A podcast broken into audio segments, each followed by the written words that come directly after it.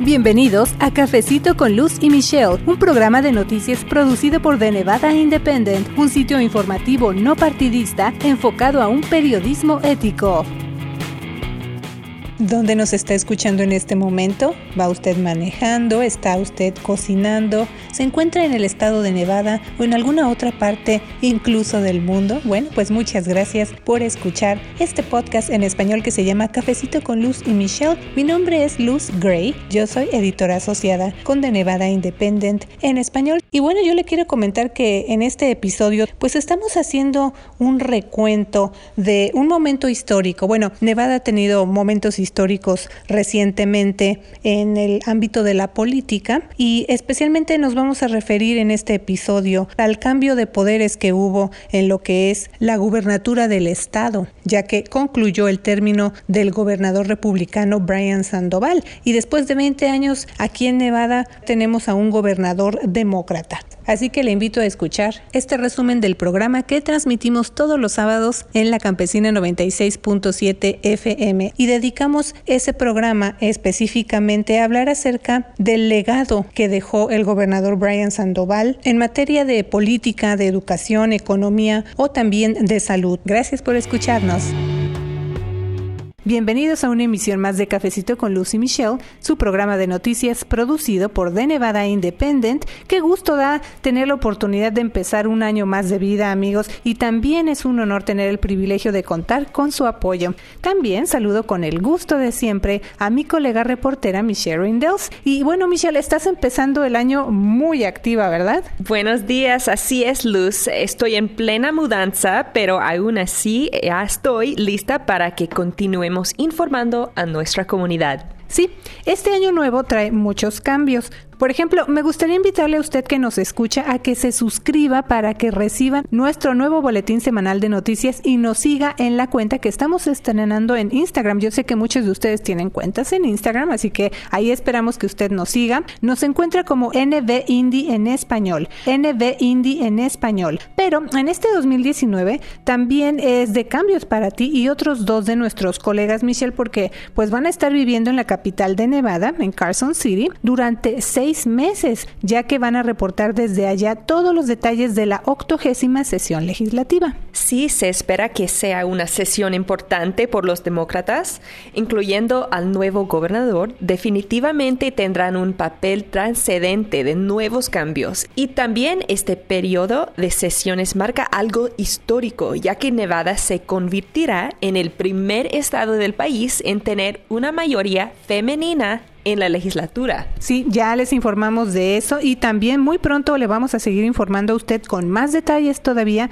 pues de qué se trata lo que pasa en la legislatura estatal, donde por cierto, Michelle, hay varios senadores y asambleístas de origen hispano, ya hemos entrevistado a algunos de ellos, pero bueno, hoy queremos informarle acerca del legado del gobernador Brian Sandoval y cómo deja a Nevada en áreas como educación, política, economía o salud. Y bueno, recordar también lo importante, lo trascendente que es el puesto de gobernador, porque es el más importante en el organigrama político del Estado. Sí, el gobernador puede aprobar o vetar leyes y ejecutar otras actividades propias de su cargo. Él ve pasar por sus oficinas temas decisivos para los nevadenses como educación, seguridad, economía o salud, entre otros de gran relevancia. Sí, desde luego que es un puesto, además de trascendente, muy importante. Se toman decisiones, ahora sí que tienen envergadura en todo el estado. Pero el gobernador solo puede ejercer su puesto por dos términos de cuatro años cada uno. En el caso de Nevada, pues ya llegó a su término ese periodo para Sandoval y él ha permanecido en su cargo por dos ciclos, ya que fue electo en 2010 y reelecto en 2014. Así que Michelle, es interesante pues explorar su labor en esos ocho años de mandato. Sí, Luz, fueron dos periodos de servicio que se dicen fácil, pero que se encierran trabajo, cambios y momentos de logros y retos, incluyendo el lamentable capítulo que pasó Las Vegas debido al tiroteo de 1 de octubre. Sí, pues hay que recordar que al gobernador Sandoval le tocó vivir esa experiencia tan desagradable y tan fuerte para el Estado. En ese cargo, pues eh, sucede esta situación, Michelle, y justamente ese es uno de los momentos que como reportera yo siempre voy a recordar, Michelle, porque un colega, tú te vas de acordar de un canal local de la televisión en inglés, tú y yo tuvimos la oportunidad de entrevistar al gobernador Sandoval a tan solo unas pocas horas de que ocurrió esa tragedia. Y yo creo que tanto tú como yo, Michelle, coincidimos en que recordar al gobernador con su amabilidad y su sonrisa característica, pero ese día su rostro estaba transformado y nunca lo habíamos visto tan triste, por supuesto. Otros momentos que recuerdo son las entrevistas y eventos que cubrimos allá en Carson City y cuando nuestro editor John Ralston lo entrevistó para nuestro evento Indie Talks o Conversaciones con The Nevada Independent en el Smith Center. Michelle, ¿qué nos puedes reportar, digamos, de esa parte humana, esa parte familiar del gobernador Sandoval? Tú viajaste hace poco a Sparks, donde él inauguró una casa hogar para veteranos y allí no solo estuvo acompañado acompañado por su esposa, la primera dama Laura Lynn Sandoval, su padre Ron Sandoval, de 80 años, por cierto, sino que también hubo otros miembros de su familia. Sí, estamos publicando una serie de artículos revisando todo lo que pasó en sus dos términos y uno de los actos finales para él fue dedicar un hogar para veteranos en el norte de Nevada. Ese proyecto es especial porque estaba por muchos años en una lista de espera para obtener fondos eh, federales. El gobernador no quería esperar indefinidamente esos fondos, entonces prometió millones de dólares al Estado para empezar la construcción inmediatamente. Es un edificio muy bonito y también me parece un símbolo de un gobernador que estaba interesado en lograr cosas buenas y prácticas para los nevadenses, no solo para avanzar su propia carrera o lograr victorias políticas solo para los republicanos. Y otra cosa es que el gobernador tiene interés en los temas de los veteranos, porque su padre es veterano. Él estaba en la Guerra Fría eh, en las fuerzas áreas ah, y entonces tiene un, ah, un sentido muy fuerte para, para, los veteranos y quiere hacer cosas para ellos, incluyendo ayuda, ayudarles con becas y, y, otras oportunidades. Quiere que Nevada sea el estado mejor, mejor para los veteranos en, el, en todo el país. Sí, me acuerdo cuando estábamos allí en Carson City que se mencionó mucho el tema de la construcción de una casa para veteranos y sí, siempre ha sido un tema recurrente en su discurso, Michelle. Sí, muchas personas que yo entrevisté para la serie de, dijeron que aunque tienen posturas políticas que son diferentes a las del gobernador, confían en él y valoran su liderazgo. Ese es otro aspecto importante, aunque no son del Partido Republicano como el gobernador Sandoval, aún así reconocen ese liderazgo, ¿verdad? Y lo valoran. Y otro momento también en la fase familiar de Sandoval durante su cargo fue su divorcio, luego de 27 años de matrimonio. Y en agosto de 2018 el anuncio de sus nuevas nupcias. Pero además de esa faceta familiar, hay otras áreas que marcan su legado. Tú has tenido la oportunidad de entrevistar al gobernador Sandoval en muchas ocasiones, Michelle, y pronto, bueno, ya estamos de hecho publicando en inglés, ¿verdad? Eh, esta versión o esta serie, pero muy pronto en español vamos a publicar un resumen de esta serie de cinco partes que tú escribiste junto con otros de nuestros colegas. Aunque el tiempo en la radio es muy limitado, a manera de resumen, Michelle, pues, ¿qué nos puedes comentar de ese legado de, del gobernador Sandoval? Bueno, Creo que Sandoval va a ser recordado como un gobernador bipartidista, quien estuvo más interesado en el éxito, la economía y salud del Estado que en un éxito político para sí mismo muchas veces tomó decisiones que no eran populares entre miembros de su propio partido, el Partido Republicano. Un ejemplo es Obamacare o la ley de salud asequible. Eso no fue popular entre los republicanos, pero el gobernador pensó que Nevada necesitaba ampliar su programa de Medicaid bajo la nueva ley. Gracias a que tomó esa medida, más de 200 mil personas más tienen cobertura gratis del gobierno. También aumentó los impuestos para apoyar a la educación. Después de esas decisiones que son en contra de las posturas republicanas, va a ser difícil para él avanzar en el partido o ganar contra otros republicanos en una carrera primaria. Pero dijo que eran las decisiones correctas y las defiende. Sí, y en ese aspecto político también hay que destacar, por ejemplo, que desde 2016 Nevada estuvo bajo un gobierno dividido, ya que si bien los demócratas ganaron el control tanto del Senado como de la Asamblea Estatal, el titular de la gubernatura pues era republicano. También desde que el demócrata Bob Miller terminó su segundo mandato como gobernador en 1994, no ha, ha habido o no había un de ese partido frente a ese cargo tan importante. Pero otra área que definitivamente destacó durante el mandato del gobernador Sandoval Michel fue la educación. Ese es un tema que siempre, desde luego, es una prioridad para todos, pero ¿qué aspectos investigaste para la serie especial que escribiste? A principios de su mandato, el gobernador estaba muy preocupado con la idea de, que maestros y escuelas que no estaban teniendo un buen desempeño estaban afectando el progreso de aprendizaje de los alumnos. Entonces él apoyó leyes enfocados en eso. Un ejemplo es una ley que evalúa a los maestros y les da una calificación y pueden ser despedidos si no pasan esa revisión. Pero después de varios años vemos un cambio. Ah, su enfoque es más positivo. El enfoque está en aumentar fondos a programas dirigidos a estudiantes que van atrasados, quienes están aprendiendo inglés o viviendo en condiciones de pobreza. Actualmente, los estudiantes de Nevada están mostrando un mejor desempeño en sus exámenes que cuando el gobernador tomó posesión de su cargo. Otro logro es que la tasa de graduación registra 25 puntos más alta que al principio del periodo de gobierno de Sandoval. Y eso nada más es así como un resumen porque estamos hablando de ocho años de gobierno. Y sin duda, por ejemplo, en, dentro de esta área de la educación, ese tema de las cuentas de ahorro para la educación o esas fueron una de las áreas de más debate durante el mandato del gobernador Sandoval. Pero también, Michelle, el tema de la economía en Nevada es de gran trascendencia. En ocho años, Nevada atravesó por retos y logros bajo el gobierno de Sandoval, incluyendo, por ejemplo, y a lo mejor muchos de ustedes se han de acordar si es que vivían en Las Vegas o en Nevada durante esa época, la recesión económica de 2008 o una propuesta para aumentar el salario mínimo. Michelle, ¿qué aspectos cubriste en la serie especial que tú escribiste con respecto a economía? Con respecto a la economía, eh, la economía ha mejorado mucho durante el término de gobernador Sandoval.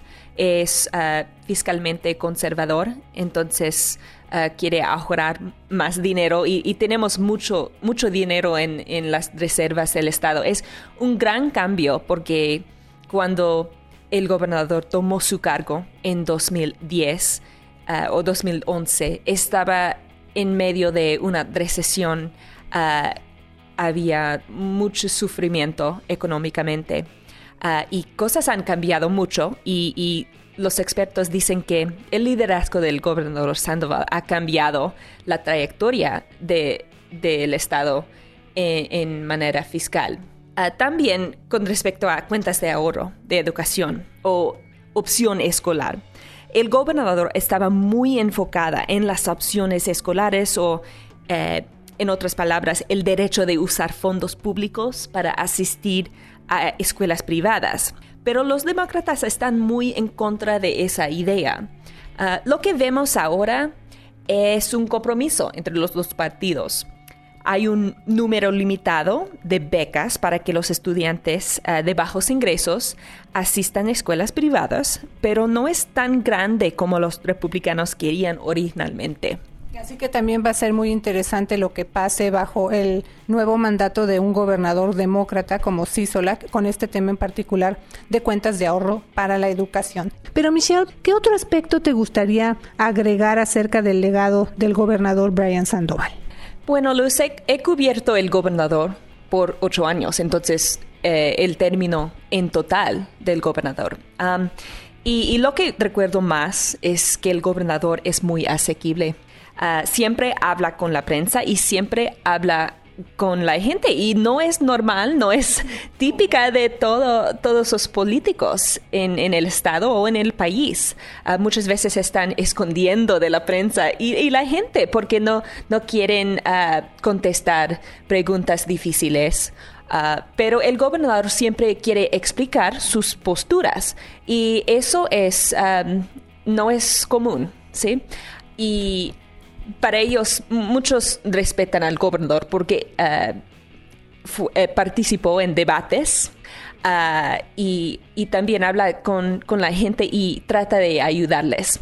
Y un ejemplo que yo vi uh, durante mi, tiempo cubriendo el gobernador es que durante reuniones del Estado uh, y, la gente viene eh, a hacer comentarios públicos uh, y tienen problemas y a veces los oficiales electos están ignorándoles o, o no están prestando atención, ah, dicen que oh, la gente siempre está quejando, ah, pero para el gobernador Sandoval estaba escuchando a todos los comentarios y estaba respondiendo a todos los comentarios. Y eso también no es común, pero para mí es una demostración de que Ah, están escuchando y va a cambiar sus posturas uh, dependiendo a lo que necesita la gente. Entonces es un, tipo diferente de, político ah, y, y, mucha de la gente que yo entrevisté dijo eso, que, tiene el respeto de mucha, mucha gente porque está escuchando, es, no está en su propio postura y no va a cambiar, siempre está analizando uh, los temas que están enfrentando el Estado y, es, um, a veces cambia su postura. Tienes razón. Bueno, hay mucho que, muchas anécdotas a lo mejor que podemos compartir con el auditorio de Cafecito con Lucy Michelle ahora que estamos haciendo una especie de resumen de este legado, perdón, que deja el gobernador Sandoval ya que concluyen sus ocho años de mandato y se dice muy fácil, Michelle, pero tienes razón. Hay muchos momentos dentro de su gobierno que, que destacan en las áreas que ya mencionamos anteriormente. Y bueno, Michelle, se sabe a lo mejor tú que lo has eh, seguido durante todos estos años, ¿a qué se va a dedicar el gobernador Sandoval ahora que termine su mandato? No sabemos exactamente, ah, pero va a tener un empleo de tiempo parcial como profesor en UNLV. Va a tener un programa ah, en Boyd School of Law, la Escuela de Derechos, y va a enseñar sobre la política y, las pólizas y, cómo ser un líder. Entonces los estudiantes de derecho van a aprender de, del gobernador y de sus invitados um, cómo ser líder. cuáles son las calidades que necesita um, y, cómo, cómo va eso en, un cargo electo pero es posible que tiene planes para un, trabajo de, tiempo completo, pero no sabemos ah, lo que va a hacer. Es un secreto, no está hablando mucho de, eso. He preguntado y no, no me contestó ah, qué planes tiene para el futuro. Bueno, pero lo que sí se sabe es que lo vamos a ver como con más frecuencia aquí en Las Vegas, entonces por esta este desempeño que va a tener en UNLV, ¿verdad? Y qué bueno que le preguntaste sus planes y yo pienso que ahorita a lo mejor que estamos grabando este programa todavía no se conoce, vamos a o tú le vas a seguir dando seguimiento a, esa incógnita, ¿no? A responder esa pregunta a ver qué va a hacer después.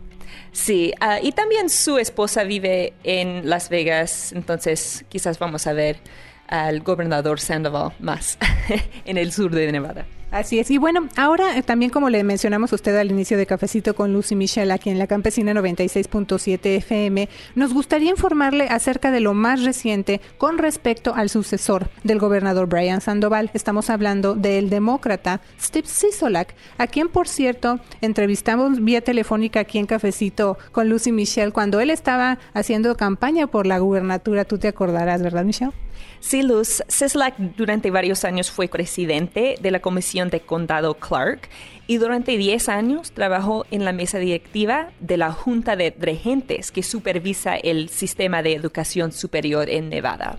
Sí, él fungió como presidente de la Comisión del Condado Clark, entre otras actividades que tú ya mencionaste, otros cargos. Y también fue una figura clave, Michelle, en el panel que se sentó, o que sentó las bases, quiero decir, para ese estadio de los Raiders aquí en Las Vegas. Un tema que creó mucha polémica y todavía se sigue hablando de eso. Michelle, a ti ya te va a tocar estar en Carson City para reportar los detalles del cambio de mandato, ¿no? ¿Y cómo es, Michelle, ese siguiente paso oficial? O sea, ¿qué se espera que pase en los primeros días del mandato de, del nuevo gobernador Steve Sisolak?